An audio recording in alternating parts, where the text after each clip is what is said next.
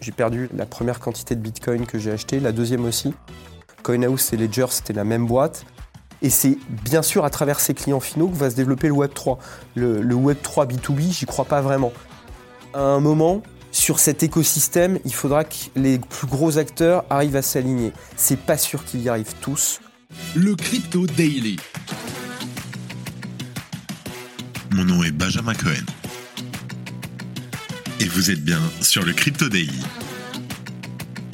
Le podcast qui traite de l'actualité crypto, NFT et métaverse.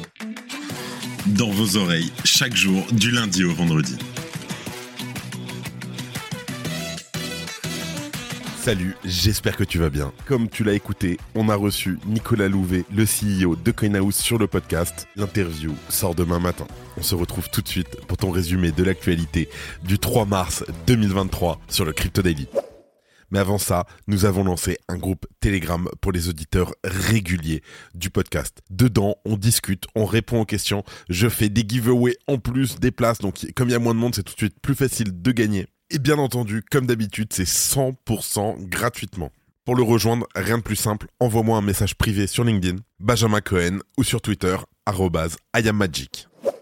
Alors aujourd'hui, on parle de la banque HSBC qui a pris des mesures afin d'empêcher ses clients britanniques d'acheter des crypto-monnaies par carte bancaire. De son côté, Nationwide Building Society, une autre banque du Royaume-Uni, a imposé une limite quotidienne de 5000 livres sterling tout en bloquant les paiements à destination de Binance. En deuxième news, ça va être très bancaire aujourd'hui. Hein. En deuxième news, on parle de la Silvergate Bank et sa société mère Silvergate Capital Corporation qui sont sous pression judiciaire suite à la désastreuse explosion de FTX et de l'empire de Sam Bankman-Fried en novembre 2022, au point de devoir retarder un rapport financier très attendu par les observateurs craignant la faillite de la crypto-banque. Certains acteurs de la cryptosphère en prennent déjà leur distance. Et en dernière news, nous avons, comme chaque semaine, Fabien qui va nous faire un récap des actualités NFT de la semaine. Mais avant tout ça, et comme d'habitude, le coin du marché. Here comes the money. Here we go. On enregistre cet épisode, il est 16h30. Donc nous avons une journée rouge, c'est une petite claque et c'est normal, c'est à cause de la Silvergate Bank. On a un market cap global en baisse de 3%. On reste au-dessus du trilliard. Bitcoin moins 5% à 22 300 dollars. Ethereum moins 4% à 1570 dollars. Le BNB moins 3%. Le XRP pareil. Le Cardano pareil. Le Polygon ça suit. En 9 position, Dogecoin moins 5% à 0,07 dollars. Le Solana moins 3%. Le Polkadot moins 4 et le Litecoin moins 7%. Effectivement, ça picote, ça picote. Allez tout de suite, on passe aux news. On commence par HSBC et National Building Society qui se positionnent contre les crypto-monnaies.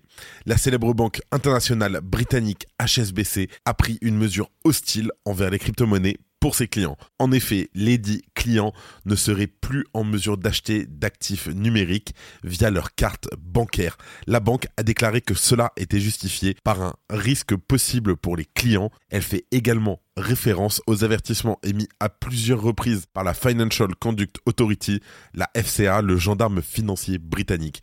Dans le même temps, une autre banque du Royaume-Uni a pris des mesures similaires, bien que moins contraignantes. En effet, Nationwide Building Society a également imposé des limites quant à l'achat de crypto-monnaies par carte bancaire, mais cette fois à hauteur de 5000 livres sterling par jour.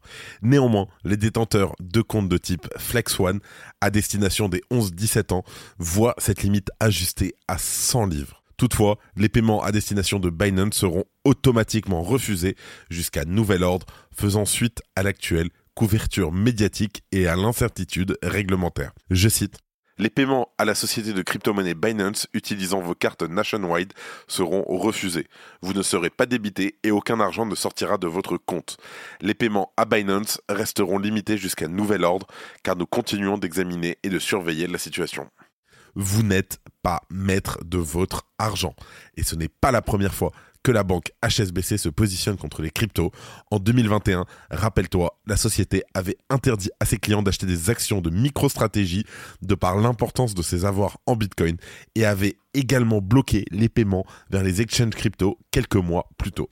Pourtant, il semblait qu'HSBC avait mis de l'eau dans son vin l'année dernière après cette tournée vers le métaverse de The Sandbox. À ce jour, les positions des banques vis-à-vis de notre écosystème sont encore très très disparates. Par exemple, Jamie Dimon, PDG de JP Morgan, se fait souvent remarquer par le biais de déclarations négatives, tandis que d'autres établissements bancaires se montrent à l'inverse très ouverts. C'est le cas notamment pour Société Générale Forge, une filiale de la banque du même nom, qui a obtenu son enregistrement en tant que prestataire de services sur actifs numériques, donc de PSAN, auprès de l'AMF, au même titre que par exemple que la banque française de Lubac Company. Ça, c'est mon conseil. On prend, on prend pas. Mais en tout cas, une personne dont la banque s'oppose à l'achat de crypto aura ainsi tout intérêt à disposer donc de plusieurs comptes bancaires dans différents établissements afin de pouvoir facilement contourner les restrictions imposées par ceux-ci et parfois sans d'ailleurs aucune injonction légale. Et ça, c'est grave. Si tu aimes le daily, une note et un commentaire nous aident énormément. Aussi, si tu ne veux rien rater de l'actualité, abonne-toi. Maintenant, on parle de la news qui fout le bordel sur les marchés, je t'explique. Silvergate, la banque connue pour ses activités assumées dans l'écosystème des cryptos, connaît actuellement des difficultés qui semblent prendre de plus en plus d'ampleur au fil des semaines. Tandis que les rumeurs grossissaient et que l'entreprise se voulait rassurante, le licenciement de 40% des effectifs a pourtant été annoncé ainsi qu'une perte d'un milliard de dollars enregistrée lors du dernier trimestre 2022. Ça, on en a beaucoup parlé sur le Daily. Le temps se gâte de plus en plus au-dessus de la tête du groupe Silvergate et il pourrait même finir par être foudroyé bientôt, ce qui expliquerait malheureusement que beaucoup s'en écartent dernièrement. En effet, hier, le 2 mars 2023, Silvergate Capital Corporation a annoncé une nouvelle préoccupante. La société mère de la Silverbank s'est vue contrainte de retarder le dépôt de son rapport annuel 10K auprès de la Securities and Exchange Commission, la SEC.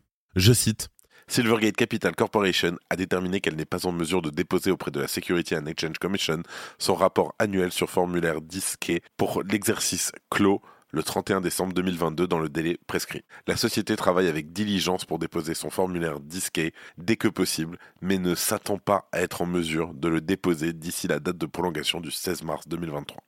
Bien entendu, la réaction des actionnaires ne s'est pas fait attendre. Dès la réouverture des bourses hier, le cours de l'action Silvergate s'est effondré de 40%, passant de 13,5 dollars la veille, le mercredi 1er mars, jusqu'en dessous des 8 dollars ce jeudi. Et au moment où on enregistre, l'hémorragie est encore plus grave, avec un cours autour des 5,7 dollars, soit une chute de près de 58% en 24 heures. Et si les actionnaires abandonnent massivement le navire, ils ne sont pas les seuls à vouloir s'écarter de cette potentielle bombe sur le point d'exploser. Il est vrai que Silvergate fait partie des acteurs assurant la collatéralisation des stablecoins de Circle. Il convient toutefois de prendre un peu de hauteur car l'entreprise fait aussi appel à d'autres banques, comme le montre son dernier rapport d'audit en bas de page. Je cite. Les liquidités sont détenues dans des institutions financières réglementées aux États-Unis. Bank of New York Mellon, Citizen Trust Bank, Customer Bank, New York Community Bank, une division de Flagstar Bank, NA, Signature Bank, Silicon Valley Bank, Silvergate Bank. Il y a aussi eu énormément d'annonces d'acteurs crypto pour signaler qu'ils n'avaient pas ou plus de lien avec Silvergate, ce qui se sont multipliés à vue d'œil. Par exemple, Paolo Ardoino, le directeur technique de Tether, société émettrice du stablecoin USDT, a affirmé ainsi que son entreprise n'a aucune exposition à Silvergate. Et c'est un peu le même son de cloche chez la crypto-bourse Coinbase qui n'aurait qu'une exposition minimale à Silvergate. De plus, dans ce dernier cas, le groupe de Brian Armstrong annonce clairement couper les ponts avec la banque en perdition, soi-disant par simple excès de prudence. Je cite chez Coinbase, tous les fonds des clients continuent d'être sûrs, accessibles et disponibles. À la lumière des récents développements et par excès de prudence, Coinbase n'accepte plus ou n'initie plus de paiement vers ou depuis Silvergate. Par contre, attention parce que du côté de MicroStrategy, l'inquiétude montait car le groupe fondé par Michael Saylor a un emprunt garanti avec des bitcoins chez Silvergate. Mais il s'avère heureusement que les bitcoins en question ne sont pas déposés auprès de la banque. Je cite. Nous avons appris auprès de Silvergate qui ne doit pas être remboursé avant le premier trimestre de l'année 2025. Pour ceux qui se posent la question, le prêt ne serait pas accéléré en cas d'insolvabilité ou de faillite de Silvergate. Notre collatéral en Bitcoin n'est pas gardé par Silvergate avec qui nous n'avons aucune autre relation financière. Évidemment, toute cette récente agitation autour de la Silvergate Bank n'est pas sans conséquence sur le marché des cryptos. Cette crainte de nouvelles faillites dans le secteur est 100% reliée au brusque et violent décrochage de près de 4% sur le cours de Bitcoin, survenu quelques heures après cette annonce de retard de bilan auprès de la SEC. Il faut toujours faire attention. Merci d'écouter le Crypto Daily. Et en dernière news, nous avons Fabien, comme d'habitude, qui nous fait un récap de l'actualité. Salut Fabien, merci à toi. Bonjour Benjamin et bonjour aux auditeurs du Crypto Daily. Au programme cette semaine, quatre très très très grosses news concernant le marché du NFT. Première news et la plus grosse news de la semaine, c'est MetaMask qui a annoncé l'intégration de Unity sur MetaMask. Qu'est-ce que ça veut dire concrètement? Ça veut dire qu'il va y avoir une tonne de jeux Web3 qui vont pouvoir être créés, une tonne de jeux sur lesquels vous allez pouvoir avoir des NFT. Il va y avoir un ensemble de développeurs indépendants qui va pouvoir créer des jeux et qui va pouvoir rajouter des NFT par-dessus ces jeux. Donc c'est extrêmement, extrêmement important. Deuxième grosse news de la semaine, c'est la vente de la clé de Mongral pour près de 1,6 million de dollars. La clé du jeu Dash, donc du jeu de Yuga Labs, a finalement été vendue. Donc c'est l'ancien champion du monde de Fortnite, Mongral, qui a vendu cette clé à 1000 Ethers à un autre utilisateur absolument incroyable. Donc voilà ce que ça fait que d'être bon au jeu vidéo. Vous pouvez potentiellement en tirer plus de 1 million de dollars. Ensuite, la semaine dernière a été marquée euh, notamment par le NFT Paris, puisque euh, il y a eu la grande conférence de, des NFT à Paris cette fois-ci. D'habitude, c'était à New York et cette fois-ci, c'était à Paris. Euh, grand événement qui a ramené énormément de monde, beaucoup plus de monde que prévu. Il y avait près de 5000 personnes qui sont venues à l'événement. Et enfin, pour terminer, on a une grande figure du Web3, Ryan Carson, qui a finalement euh, totalement quitté le Web3 après avoir fait partie de l'équipe Proof puis Moonbirds sur laquelle ils avaient fait un lancement à près de des 25 000 Ethers, euh, ce qui nous fait 25 000 Ethers, c'est monstrueux, c'est 70 millions de dollars. Donc après une vente à près de 70 millions de dollars, Ryan Carson était parti en indépendant, il avait lancé son fonds d'investissement qui a été complètement un échec. Après une dernière tentative de levée de fonds qui a complètement échoué, il est finalement quitté totalement le milieu du Web 3. Ça nous montre qu'il faut faire extrêmement attention à l'ensemble de ces influenceurs et même aux fondateurs de projets qui peuvent paraître extrêmement solides. Voilà, c'est tout pour cette semaine. Merci à tous. Fabien que vous pourrez retrouver sur la chaîne NFT Money. Et avant de finir, comme d'habitude, les actualités en bref avec notre partenaire Bean Crypto. Binance continue de s'attirer les foudres des responsables et des régulateurs américains.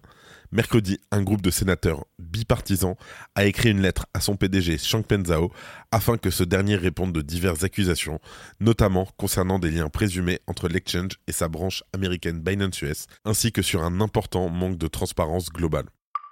Les attaques de phishing continuent et touchent désormais les clients de Trésor. Le fabricant de portefeuilles physiques a alerté sur les risques d'une nouvelle attaque qui invite les utilisateurs à saisir leurs clés privées sur un faux site internet. Au début du mois de février 2023, Binance s'est livré à un peu de rebranding en renommant sa branche de garde pour les institutionnels Binance Custody sous le nom de CFU, CE2FU. Selon une publication de Nikkei Asia ce 2 mars 2023, Binance relancerait désormais une demande de licence pour ses services crypto de CFU.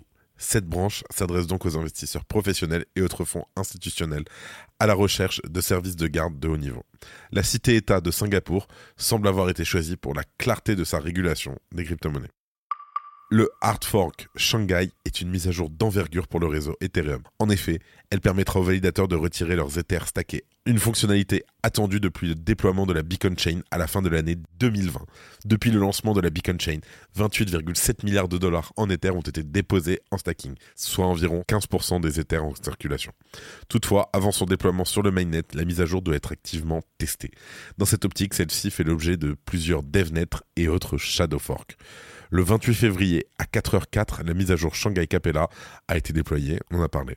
Et le 2 mars, à l'occasion de la 156e réunion qui réunit les équipes travaillant sur l'exécution layer, celles-ci ont décidé de déployer la mise à jour sur le testnet GoEarly le 14 mars prochain. Merci de ton écoute, bon week-end. Comme chaque semaine qui se termine, je tiens à remercier une nouvelle fois toute l'équipe Le Crypto Daily. Merci à Simon, à Gabriel et à Oscar. Pensez à vous abonner pour ne pas rater le suivant, quelle que soit d'ailleurs l'application que vous utilisez pour m'écouter. Rendez-vous aussi sur Twitter et LinkedIn pour d'autres contenus d'actualité exclusifs. Je crois que j'ai tout dit, faites attention à vous, et moi je vous dis à lundi. C'était Benjamin pour le Crypto Daily. Merci et à très vite.